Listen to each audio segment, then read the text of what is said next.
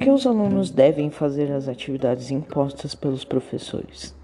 Bom, uma das principais características que os alunos de ensino à distância mais apreciam é a flexibilidade, ou seja, sem horários e locais fixos para estudar, como acontece nas graduações tradicionais.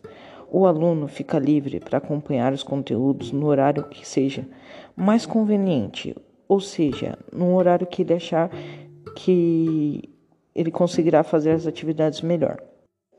Assim, ele terá é, atualização de conhecimentos gerais.